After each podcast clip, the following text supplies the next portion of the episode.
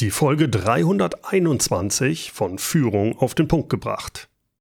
Heute geht es um Führungskräfte, die gerade in ihre erste Führungsrolle gekommen sind. Als Geschäftsführer oder langjährige Führungskraft, da ist es manchmal gar nicht so einfach, sich wieder in diese Situation hineinzuversetzen, wie das mal war, als man selbst in die erste Führungsrolle gekommen ist. Und deshalb gehe ich da heute mal etwas näher drauf ein. Ich denke, das ist ganz interessant für frisch gebackene Führungskräfte, aber auch Geschäftsführer oder Abteilungsleiter, die selbst neue Führungskräfte führen, die sollten sich nochmal daran erinnern, wie das ist, wenn man das erste Mal Mitarbeiter führt. Denn einfach ist das nicht, in diese neue Rolle reinzuwachsen. Auf einmal ist man nicht mehr einer unter vielen, sondern man ist herausgehoben. Jetzt wird es auf einmal schwierig, sich über die da oben zu beschweren, denn man gehört ja jetzt selbst dazu. Man ist jetzt Chef. Viele tun sich da am Anfang schwer mit, insbesondere wenn sie bisher eine gute Fachkraft waren. Jetzt aber als Führungskraft sind sie nicht nur für ihre eigenen Ergebnisse zuständig, jetzt sind sie vor allem für die Erreichung der Ziele ihres Teams verantwortlich. Diesen Rollenwechsel mit allen Konsequenzen zu verstehen und zu akzeptieren, das fällt vielen schwer. Und deshalb habe ich mir gedacht, spreche ich doch heute mal darüber mit meinem Mitarbeiter Ersin Bilgetekin, genannt Coach Ersin, denn der ist einiges jünger als ich und kann sich noch viel besser an die Zeit erinnern, als er frisch in der Führungsrolle war. Ersin startete bei der Bundeswehr. Dort konnte er umfangreiche Erfahrungen sammeln, die den Grundstein für seinen erfolgreichen Weg als Führungskraft gelegt haben. Dann in seiner darauffolgenden Zeit in der Industrie hat er nicht nur vielfältige Erfahrungen gesammelt, sondern auch in verschiedenen Führungspositionen erfolgreich agiert. Ich habe mir mal ein paar Fragen zurechtgelegt. Also gehen wir gleich in Medias Res. Hier mein Gespräch mit Coach Ersin. Ersin, kannst du dich noch erinnern, als du in deine erste Führungsrolle gekommen bist? Was war so für dich da mhm. die größte Herausforderung? Ja, meine erste Führungsrolle war tatsächlich bei der Bundeswehr. Mhm. Die größte Herausforderung war für mich einerseits äh, diese ganze Verantwortung an Material und auch natürlich äh, den Soldaten, also den Menschen zu haben. Wie viele Leute hast du geführt? Circa 18. Okay. Äh, 18 Soldaten habe ich geführt. Und am Anfang habe ich mich schwer getan, schnelle Entscheidungen zu treffen, beziehungsweise Entscheidungen zu treffen. Ja. Kann, und, ich mir, äh, ja, kann ich mir vorstellen. Ist ja auch nicht einfach. Du warst ja auch im Auslandseinsatz, soweit ich weiß. Genau. Ja. Da geht es ja um richtig viel, gell? Ja, auf jeden Fall. Da kann halt jederzeit was passieren. Ja. Und da muss man halt schnelle Entscheidungen treffen können. Ähm, da habe ich mich immer an meinen Ausbilder äh, in meiner ja, Führungsausbildungslaufbahn äh, erinnert, er hat immer gesagt, besser eine Entscheidung treffen und die ist falsch, als gar keine Entscheidung zu treffen. Ja. Ja, ja sehr gut. Und mhm. da muss man halt auch dazu stehen. Und ähm, daran konnte ich mich immer erinnern. Und das war halt, äh, ja, das war, hat, war eine gute Hilfe auf jeden Fall immer. Das glaube ich. Wie war das denn jetzt dann später, als du äh, in der Industrie auch Führungskraft warst mhm. oder geworden bist? Äh, Gab es da so eine schwierige Situation, sagen wir mal, in der du fast gescheitert wärst und wie bist du dann damit umgegangen? Mhm. Ja, ich hatte einen Mitarbeiter gehabt, der ja die Aufgaben von den anderen Mitarbeitern quasi erledigt hat. Ja, Ach, das, das finde ich ja äh, eigentlich für die anderen ist das ja optimal. Ja, die hatten dann äh, hatten das wahrscheinlich auch sehr gut, ja, dass sie, ähm, dass er die Aufgaben von äh, denen übernommen hat der Mitarbeiter war sehr, sehr engagiert. Also der mhm. wollte wirklich voran und er hat, der war sehr gewissenhaft und hat wirklich viel gemacht. Ich hatte das Gefühl, die anderen haben das so ein bisschen ausgenutzt, ja, dass mhm. er so gewissenhaft ist, ja. Und ich habe halt dann beobachtet, dass er, dass er halt wirklich äh, dadurch gestresst war, weil mhm. er halt sich selber diesen Druck gemacht hat, dass, dass er halt das äh, gerecht wird, ja, also dass er die Aufgaben erledigt für ja. die nächste Schicht, dass er das halt äh, quasi alles fertig macht. Ja, ich kann mir das auch Und, gut vorstellen, weil wenn man dann jemanden hat, der einem die Arbeit freundlicherweise abnimmt, wird das ja, ja nicht weniger für den, sondern es wird immer nee. mehr. Wenn man merkt, ach, an den kann ich es abladen, irgendwann ist der vollkommen überlastet ja. und frustriert dann auch, ne? Ja, das stimmt. Und ähm, das hatte auch neg negative Auswirkungen auf ihn gehabt. Das hat man halt auch körperlich gemerkt, äh, gesundheitlich gemerkt.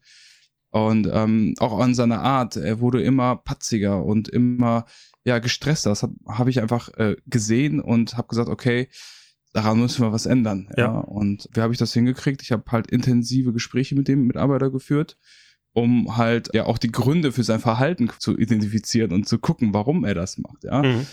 In welcher Situation hat sich dieser Mitarbeiter deiner Einschätzung nach befunden? Was, was, was ging in dem vor?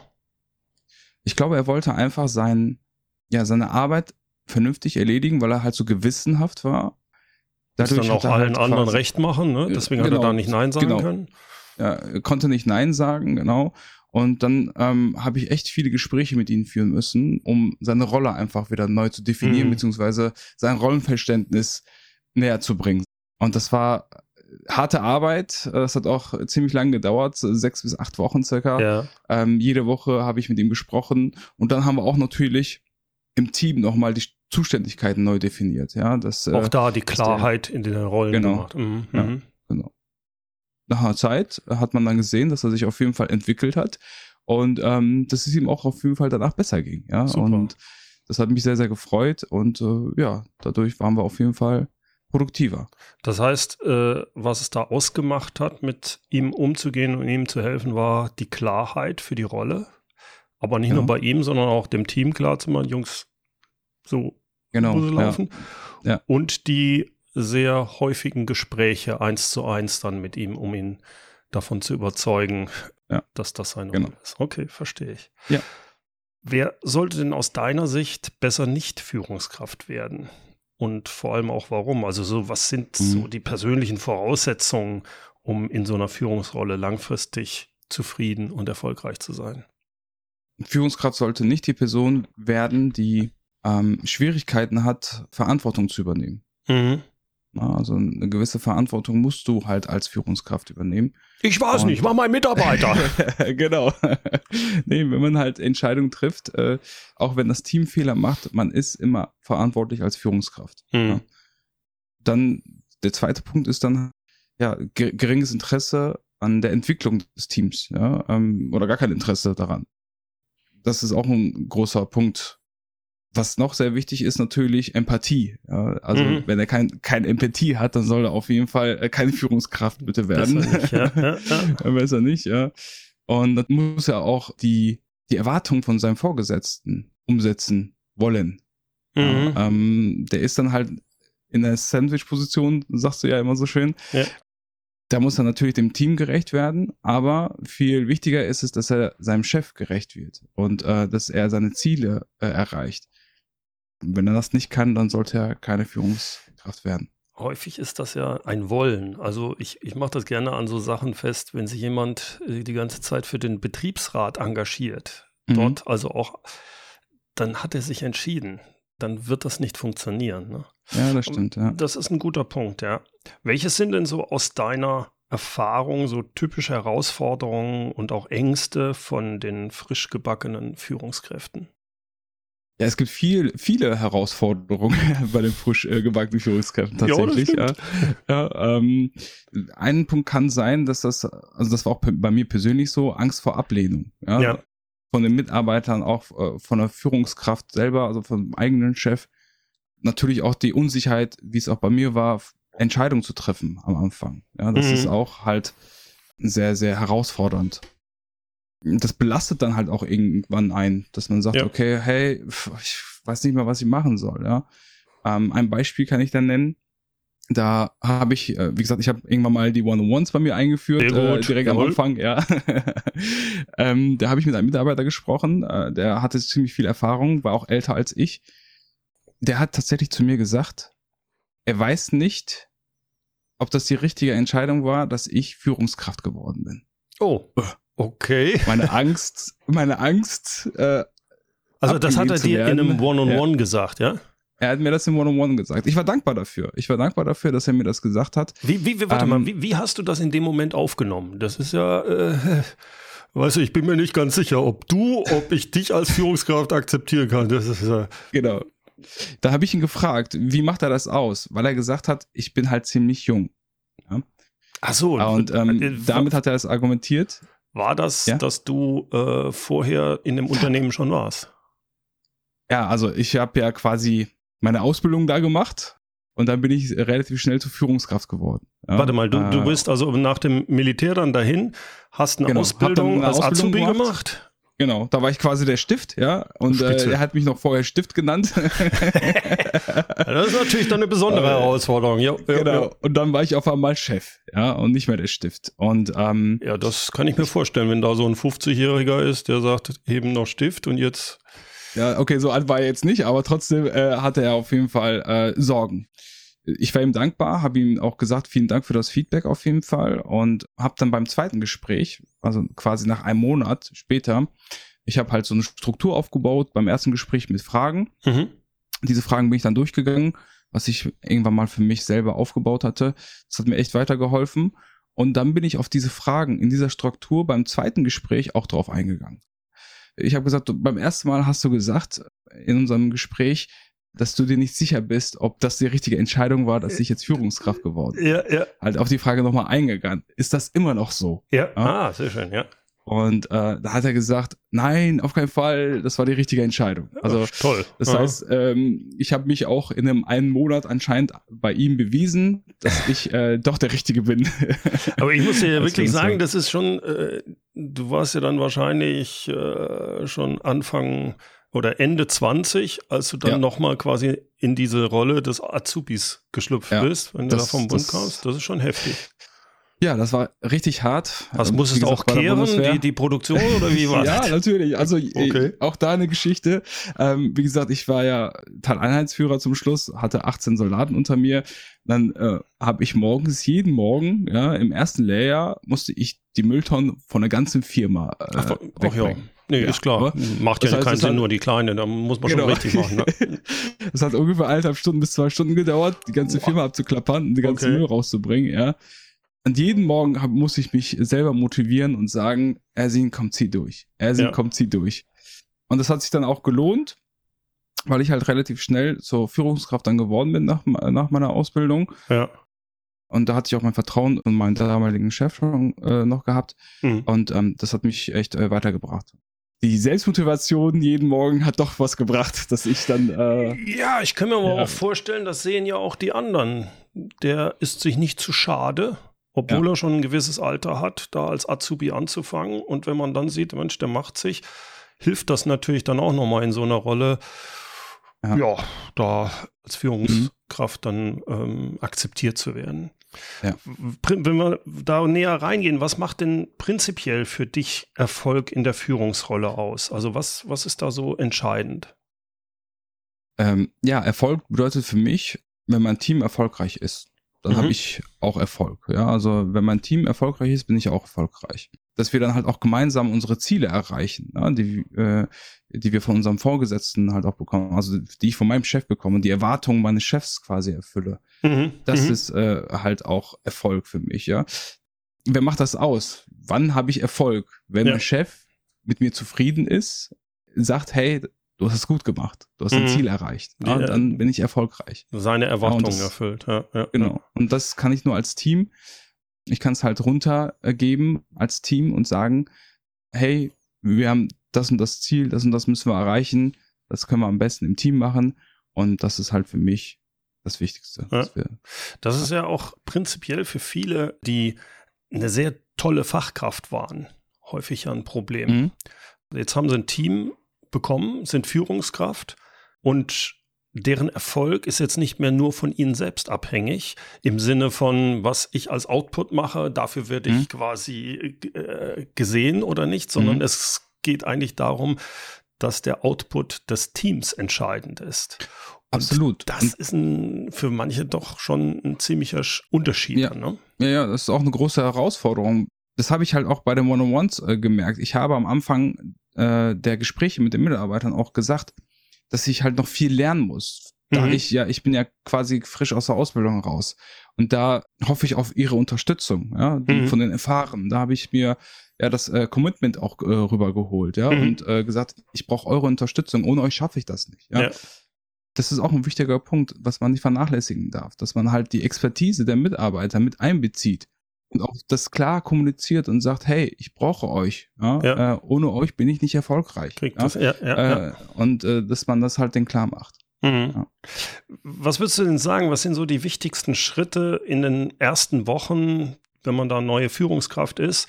Äh, worauf sollte man da achten und worauf sollte man den Fokus legen in den ersten Wochen? Mhm. Also die Priorität sollte sein, dass man das Team kennenlernt. Mhm. Vielleicht kannte man sich vorher, wenn man äh, als Kollege befördert worden ist. Trotzdem ist es anders, wenn man als Chef das Team kennenlernt. Dann ist es äh, noch ein bisschen, kann es anders sein. So, Ja. sag ich mal, drückt sich das mal so aus. Ja. Wichtig ist, dass man halt das Team kennenlernt und halt auch eine gewisse Beziehung aufbaut. Da ist auch wichtig, dass man klare Ziele definiert und Leitplanken aufstellt. Sagt, hey, wir waren Kollegen, wir sind immer noch Kollegen, aber Mhm. jetzt bin ich auch noch euer Chef. Ja, Mhm, ähm, mhm. Das einmal anspricht, offen und ehrlich und sagt, äh, wie empfindest du das? Oder Mhm. ähm, hast ein Problem damit? Oder ne, da ist es wichtig, transparent zu sein, halt offen und ehrlich damit umzugehen. Also am Anfang ist noch wichtig, dass man halt auch die Erwartung von seinem Chef klar macht. Ne? Mhm. Also ähm, die Erwartung, hey Chef, was sind deine Erwartungen? Was sind meine Handlungsspielräume? Dass, dass man auch da quasi das Gleiche macht mit seinem Chef. Wie kann ich entscheiden? Ja.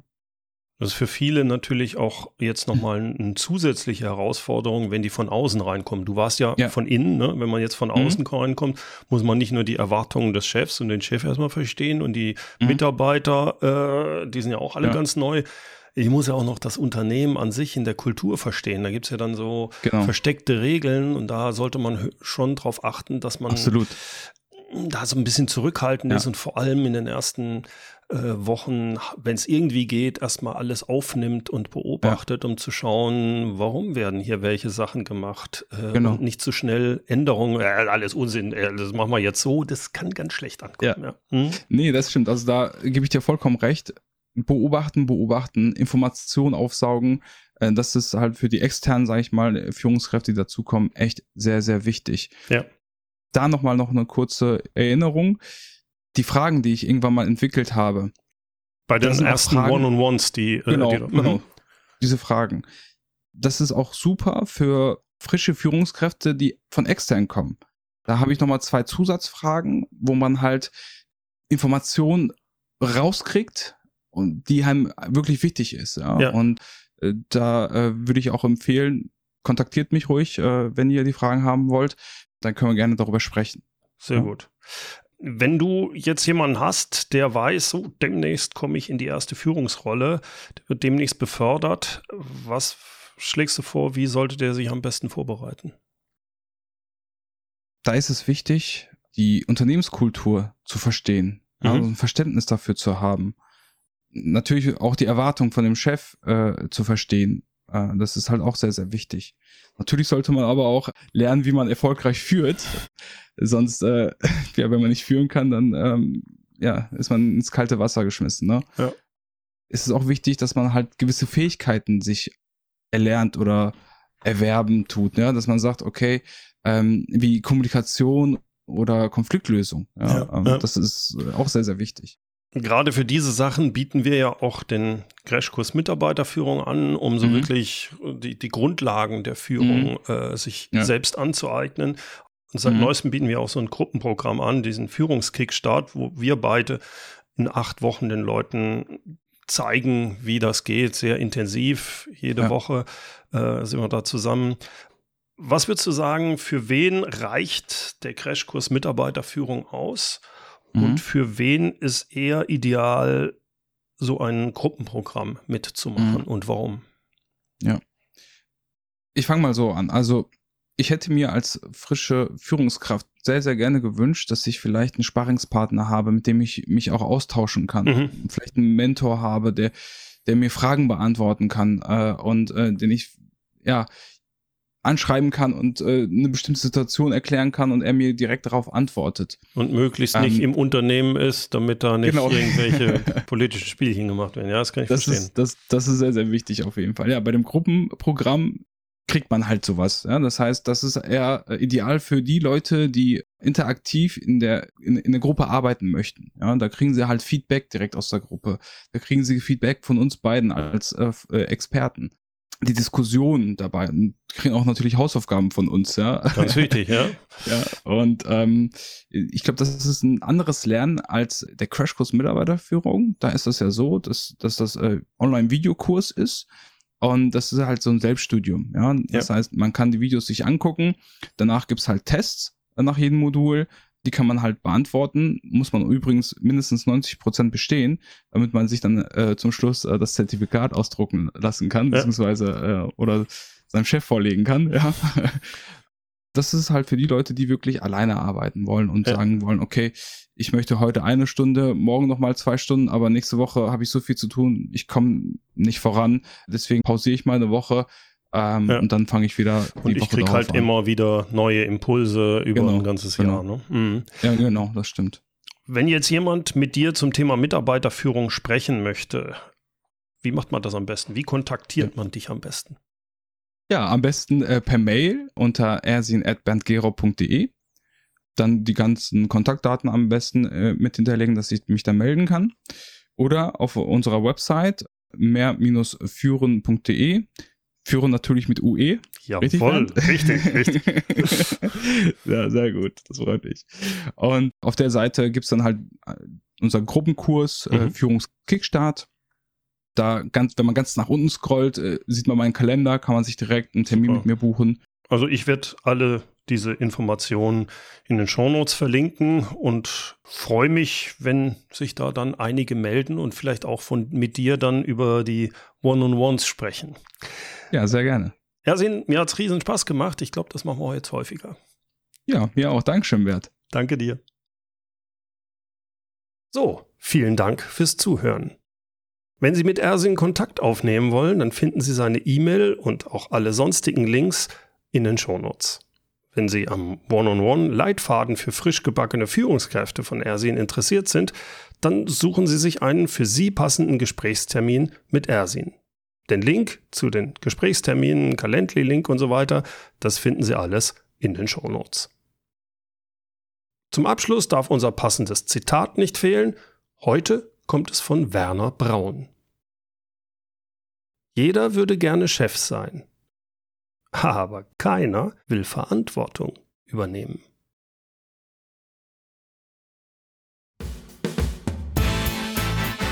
Herzlichen Dank fürs Zuhören. Mein Name ist Bernd Gerob und ich freue mich, wenn Sie demnächst wieder reinhören, wenn es heißt Führung auf den Punkt gebracht. Inspiration, Tipps und Impulse für Führungskräfte, Manager und Unternehmer.